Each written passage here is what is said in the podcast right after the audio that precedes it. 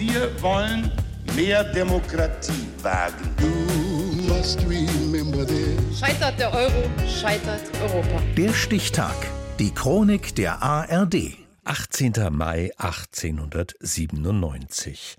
Heute vor 125 Jahren wurde Bram Stokers Roman Dracula öffentlich vorgestellt. Tobias Nagorny. Es ist ein unheimlicher Ort. Irgendwo hinter den Wäldern Transsilvaniens beginnt die nordöstliche Bergkette der Karpaten. I am Dracula. Ein Ort blutrünstiger Träume, dämonisch, der menschlichen Kontrolle entzogen. So beschreibt der Schriftsteller Bram Stoker diesen Landstrich am Rande Europas in seinem Roman Dracula.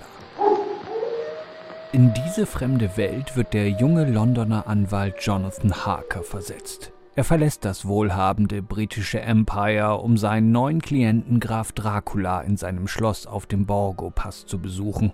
Der Graf hat ein Haus in London gekauft und es müssen noch ein paar Formalitäten geklärt werden. Zum Borgo-Pass wollen Sie fahren? Auf Draculas Schloss hausen Vampire. Wenn die Sonne untergeht, dann kommen sie heraus aus ihren Särgen und trinken ihr Blut. Im Schloss des Grafen passieren grausige, wissenschaftlich nicht erklärbare Dinge. Der Graf hat kein Spiegelbild und kann echsenhaft an Fassaden heraufklettern. Jonathan Harker sitzt in der Falle. Children of the night. What music they make. Mit dem 1897 veröffentlichten Roman Dracula hat der irische Schriftsteller Bram Stoker den bekanntesten Vampir der Literaturgeschichte erschaffen. Die Form eines Reiseberichts und die Tagebucheinträge Jonathan Harkers ermöglichen es den Leserinnen und Lesern ganz dicht dabei zu sein und geben einen Anschein von Authentizität. Ich treibe in einem Meer der Verwunderung. Ich zweifle. Ich bange. Ich denke seltsame Dinge, die ich meiner eigenen Seele nicht einzugestehen wage.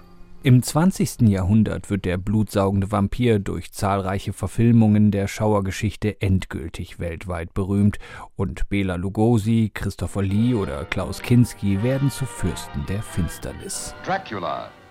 The very mention of the name brings to mind things so evil, so fantastic, so degrading. You wonder if it isn't all a dream, a nightmare.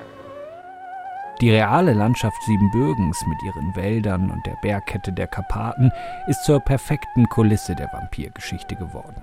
So sehr, dass es fast unmöglich ist, das Wort Transsilvanien zu sagen und nicht an den blutrünstigen Graf Dracula zu denken. Doch Bram Stoker selbst war niemals dort, erzählt der rumänische Historiker Bogdan Popper. Stoker hat unglaublich viel über Siebenbürgen gelesen. Er hat die besten Bücher über Siebenbürgen gelesen. Die haben ganz viel über Folklore, über Geschichte, über Rumänen und Ungarn und Siebenbürger Sachsen und Roma, äh, über diese Vermischung von Sprachen, Nationalitäten, über diese Abergläuben. Stoker hat alles gelesen. This is Dracula, the original terrifying story of a maniac. Jonathan Harker gelingt die Flucht aus dem Schloss und Graf Dracula macht sich auf nach London in einem Schiff, in dessen Bauch sich viele Särge mit transsilvanischer Erde befinden. In der neuen Heimat mimt der Vampir den Gentleman. Darf ich mich vorstellen, Graf Dracula? Meine Tochter Mina? Graf Dracula? Am Ende wird Dracula mit der Hilfe von Professor van Helsing zur Strecke gebracht und die Ordnung ist wiederhergestellt. Den bekanntesten Vampir der Literatur- und Filmgeschichte schuf Bram Stoker mit seinem Roman Dracula, der heute vor 125 Jahren in London erstmals der Öffentlichkeit präsentiert wurde. Der Stichtag. Die Chronik von ARD und Deutschlandfunk Kultur.